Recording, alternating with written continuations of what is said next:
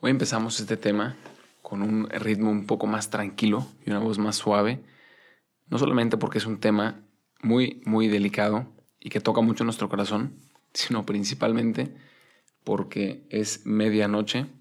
En tres horas salgo al aeropuerto para salir de Alemania y volar a Estados Unidos para terminar oficialmente mi noviciado, mis dos años que estuve aquí en Alemania y en el cual les compartí tantísimas experiencias y regalos de Dios que han ayudado a entendernos y, el hecho de terminar el noviciado y empezar el camino a la siguiente etapa, humanidades, en Estados Unidos, en Connecticut, pues nos habla también de iniciar la recta final de nuestra primera temporada en este podcast que tanto hemos disfrutado y que tanto nos ha acercado a Dios.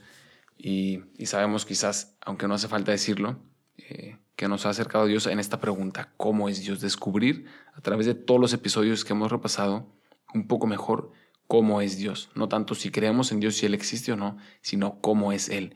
Y todas las maneras que podemos experimentarlo. Pues hoy vamos a ver otro tema muy especial, pero dentro de las últimas semanas, con tanta intensidad que les había ido platicando mi profesión y luego los días posteriores en esta semana, pues mañana, en unas horas, es martes y había que grabar un episodio. Entonces, pues hacerlo a medianoche no quedaba de más, con muchísimo gusto. Hoy queremos experiencias, no buscamos solo teoría, la verdad. Es cierto que en la iglesia hay una riqueza increíble en lo que es la experiencia de Dios y de la fe, pero por más bello, verdadero y profundo, termina siendo inaccesible para la mayoría de los que estamos sedientos de Dios. Por eso este podcast te ofrece esta riqueza a través de experiencias, a través de la vida de un seminarista y de las personas con las que se irá encontrando en su camino para enriquecer tu experiencia de Dios.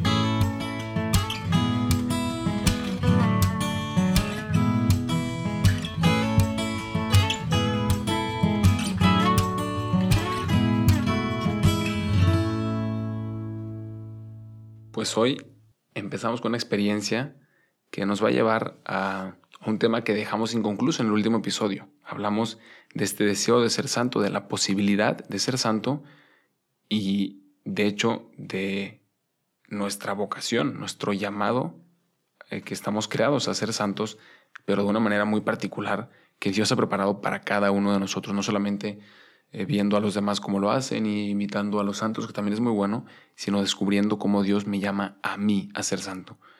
Y también hablábamos que para poder eh, descubrir ese camino personal a la santidad, mi relación personal con Jesús, mi vocación particular, pues hay algo esencial que es conocerme a mí mismo. Tengo que conocerme a mí mismo. De hecho, este mismo podcast había planeado grabarlo con el padre Constantin, que muchas veces les he hablado de él, mi instructor mi formador en estos dos años de noviciado, un grandísimo sacerdote y pues que ha sido una, un instrumento importantísimo para este paso, ¿no? Para conocerme a mí mismo en el noviciado y poder entregarme a Dios con libertad en este paso de mi vocación, de decir quiero ser religioso, quiero responder a este llamado que tú me has hecho en libertad, en amor, porque me he conocido a mí mismo un poco más y aunque sé que soy débil, quiero responderte. La gran libertad que nos da conocernos a nosotros mismos y dentro de esta gran experiencia que tiene el padre Constantín, aunque ya no nos dio tiempo de grabarlo juntos, pues de él todo esto lo he aprendido y lo he recibido, un gran formador.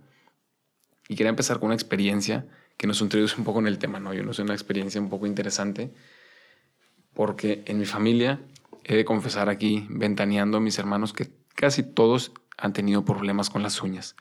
Y hasta mis 20 años yo todavía no había tenido un solo problema con las uñas. Entonces yo había dicho, como siempre era un poco la broma familiar, de mis hermanos y mis papás que tenían problemas con las uñas y algunos pues disfrutábamos de, de poder jugar fútbol y tenis y salir a correr sin tener problemas con las uñas. Y estando ya en el noviciado, por mi error de no querer cambiar unos tenis que me quedaban un poco chicos porque eran muy cómodos a la vez, y durante los días salir a correr, a hacer ejercicio, el hecho de que me quedaban chicos fue eh, pues golpeando mis uñas, haciendo que se me, se me dañara el crecimiento de la uña y se me empezara a enterrar. Muchas veces yo pensaba, bueno, se me ha enterrado la uña mil veces. O sea, he jugado fútbol toda mi vida, he jugado tenis y pues ya he experimentado lo que es una uña enterrada. No pasa nada. Pasa una semana, pasan dos y se arregla, ¿no? Ya lo he vivido muchas veces.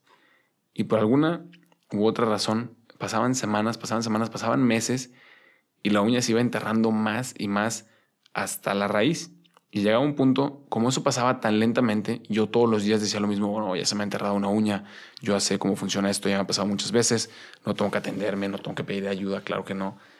Y pasaban los días, meses y tres, cuatro meses, y llegaba un punto en el que literalmente la carne empezaba a salirse de la uña porque estaba enterrada, pero así verticalmente hacia abajo, y estaba llegando desde la punta hasta la raíz, horrible, salía pus y sangre todos los días, y como era un empeoramiento progresivo, yo no quise darme cuenta y decía, no, no, no, no pasa nada, yo no necesito pedir ayuda como era un podólogo. Eh, esto lo he sufrido muchas veces y nunca me ha pasado nada. Y llegó un momento después de seis meses en donde dije, no puedo, o sea, ya no podía más, era un dolor, ni siquiera caminar, simplemente eh, mover el dedo, era un dolor por la uña enterrada eh, hasta, hasta la raíz, ¿no? Entonces un momento de explosión y dije, no, tengo que ir al podólogo, voy ya. Y entonces pues fui al pueblito de aquí al lado y en cuanto llego, estaba ahí la señora que iba a atenderme y luego se me queda viendo un poco raro, ¿no? Pues a ese podólogo que van puras viejitas a hacerse el pedicure y llega un jovencito y entonces en eso pues ya me quito los, los zapatos y los calcetines y grita la enfermera, no, pero ¿qué te pasa? ¿Qué es eso? Me dice, ¿hace cuánto que tienes la uña enterrada y no has venido a atender? ¿no? Yo empezaba a platicarle, me metió una regañada la doctora y empecé a decirme, pero, o sea, ¿en qué cabeza cabe sufrir eso por seis meses y no venir al podólogo, tan sencillo que era venir aquí y, y lo que fue por no querer aceptarlo. Pudo haber sido, o sea, yo en ese momento era tanto dolor que ya no voy a ir a más detalles, ¿no? Por, para no arruinar que disfruten este episodio sin tener que sufrirlo. Pero después de todo lo que fue ese primer tratamiento que me tuvo que hacer en las uñas, decía, tan fácil hubiera sido hace seis meses simplemente venir, aceptar que tiene una uña enterrada y que estaba eh, yendo en mala dirección y venir con un experto y que me ayudara, me recortaba un poquito, quizás dolía un poco, salía un poco de sangre, tenía que cuidarlo una semana y ya está. Y por no querer aceptarlo, por no querer eh, pedir ayuda, después de seis meses tenía que estar sufriendo eso innecesariamente inaguantable, un dolor espantoso, ¿no? Y que iba a costar una terapia de muchos más meses todavía. Total, el punto de toda esta experiencia es algo que nos pasa en realidad, que muchas veces no queremos o no sabemos ni siquiera reconocer nuestras heridas en nuestro, en nuestro corazón, ¿no? Y, y, ver nuestro pecado y ver nuestra necesidad de pedir ayuda. Hemos hablado muchas veces de la importancia de la, de la dirección espiritual, de, de las amistades eh, en Cristo que nos ayudan a abrir nuestro corazón, a pedir ayuda, a compartir nuestras debilidades para entendernos a nosotros mismos.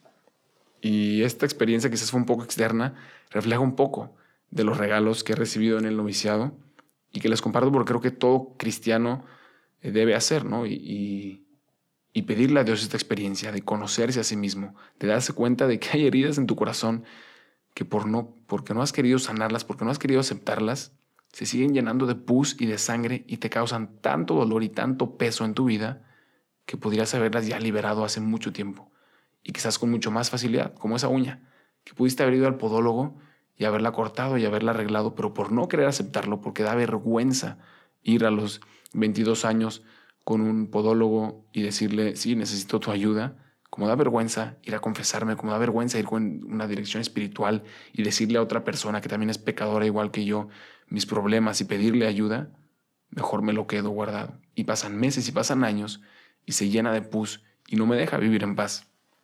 Y esa es una realidad. Dice el Papa Francisco, y me encanta esa imagen que da él de la realidad de nuestro pecado. Dice, nuestro pecado no es como una mancha en una ropa que solamente hay que meter la lavadora y ya se quita. No es solo una mancha, muchas veces lo escriben así. Él dice, nuestro pecado es una herida. Y la diferencia entre una mancha y una herida es que la mancha solamente se mete a la lavadora y se quita o no, pero la herida hay que tratarla, hay que limpiarla y hay que tratarla con el tiempo, y hidratarla y sanarla y cerrarla y acompañarla. Y nuestro pecado es así, teológicamente incluso, eh, no solamente porque es un buen ejemplo, es la realidad de nuestro pecado, una herida en nuestro corazón, una herida en nuestra alma que hay que saber reconocer, enfrentar y sanar. Y aceptar esta realidad puede ser tan liberador para tu vida. Te invito también a preguntarte brevemente eh, cuál es tu relación con tu propio pecado. Si huyes de él constantemente, si no quieres aceptarlo, si te cuesta difícil o vergonzoso ir a, una dirección espiritual con un padre, con una consagrada, con un consagrado que te ayude en tu camino espiritual. Si te cuesta realmente ir a confesarte, y aunque sabes que deseas estar en gracia, que deseas estar en la presencia de Dios, es una barrera grandísima ir con un sacerdote y abrirle tu alma. Qué vergüenza. Y analizarte también cómo te cuesta eso y la necesidad que tienes de ir y presentarle tus heridas a Dios y dejar que Él las cure como el buen samaritano, que deje ahí el aceite y el vino y te lleve a su casa y te cure y, te acompañe en ese camino de recuperación. Y por no hacerlo muy dramático y negativo, me gustaría también platicarles una experiencia de un gran santo con respecto a sus pecados, y es San Jerónimo, el santo que, que alguna vez de él les he platicado y que tradujo toda la Biblia de los, primeros textos para que esté una traducción entera desde latín, de donde salen todas las traducciones que tenemos, puedes imaginarte el trabajo y la misión que Dios le comendó a este santo. Toda la Biblia, de principio a fin, traducirla palabra por palabra y cuidando que es palabra de Dios, no simplemente un texto literario, ¿no? Y hacerlo con amor y con meditación. Y cuando él terminó esta gran obra, fue en un momento de oración con Jesús y le dice, mira Señor, te amo tanto y estoy tan feliz de que he terminado esta misión que me has encargado aquí. Mira lo que he hecho por ti. Toda la Biblia la he podido traducir. ¿Qué más quieres que haga por ti? ¿Qué más puedo hacer por ti, Señor? Y le dice Jesús en ese momento su corazón una claridad que incluso le, le dejó desconcertado. Le dice Jerónimo, tus pecados, tus pecados quiero, Jerónimo. Y eso es lo que te dice también Jesús a ti. Tus pecados quiero, tus heridas, no tus grandes proyectos, no tus máscaras de ser perfecto y de ser un gran cristiano, quiero tus pecados, porque para eso me hice hombre, porque para eso vine al mundo, para curarte, quiero tus pecados. Eso le dijo a San Jerónimo y eso te dice también a ti. déjate preguntar y déjate interpelar por Jesús en, en cuanto a tus heridas, en cuanto a tus pecados y tu necesidad de ser sanado y de encontrar esa libertad, esa frescura de poder vivir sin ese peso innecesario, sin esa pus y esa sangre de una uña enterrada en la carne que pudieras ya haber sanado hace mucho tiempo y salir a correr y salir a jugar fútbol y jugar tenis sin dolor en las uñas, poder vivir con paz tu vocación, con libertad, sabiendo que eres pequeño y que necesitas ayuda constantemente, pero que porque acudes a ella puedes sanar y recuperarte. Así que pues es esta la la tarea ¿no? y la invitación que les hago esta semana, después de, como dijimos, el último podcast de nuestro deseo de santidad, aprender que queremos conocernos a, nosotros mismos. Y una gran parte de conocernos a nosotros mismos para descubrir esa identidad, para descubrir ese camino de santidad, es aceptarme en mi debilidad, en mi pecado, en mis heridas y dejarme apurar por Dios. Y me acuerdo mucho siempre, aunque nunca lo platiqué, con mis, mis amigos en, en, el grupo de católicos en el, de la sección de un Cristian Monterrey y con los sacerdotes, siempre tuve una idea que quizás en algún momento de la vida ya se aplicará, de poner en el centro de la casa, de este centro eh, juvenil, una frase que diga, entra como quieras, pero sale en gracia. Porque da igual cómo entres, no importa si entras con los pecados más grandes o si entras según tú siendo perfecto y siendo limpio y siendo como los fariseos, da igual cómo entres, lo único que importa es que salgas en gracia. Y es lo que quiere Jesús. Te espera con los brazos abiertos como el Padre misericordioso. Y no le importa mucho cómo vengas a Él. Le importa el hecho de que vengas a Él. Y de que después de hacer la experiencia de su misericordia, te vayas en gracia y te pueda decir, ve y en adelante no peques más. Como a tantos hombres y mujeres que se encontró en su vida pública, que venían a Él y se iban en gracia y les decía, ve y en adelante no peques más. No me sigan en Insta y no me manden WhatsApp porque no tengo ni Insta ni WhatsApp, que ahora soy feliz y orgullosamente novicio. Pero lo que sí te puedo ofrecer es que si buscas una familia espiritual, un grupo de, personas en un ambiente de, de, familia en el que compartan los mismos ideales que tú tienes sobre la fe, pues eso sí te lo puedo compartir. Y puedes buscarnos en somosrc.mx o regnumchristi.org para México y para España en regnumchristi.es.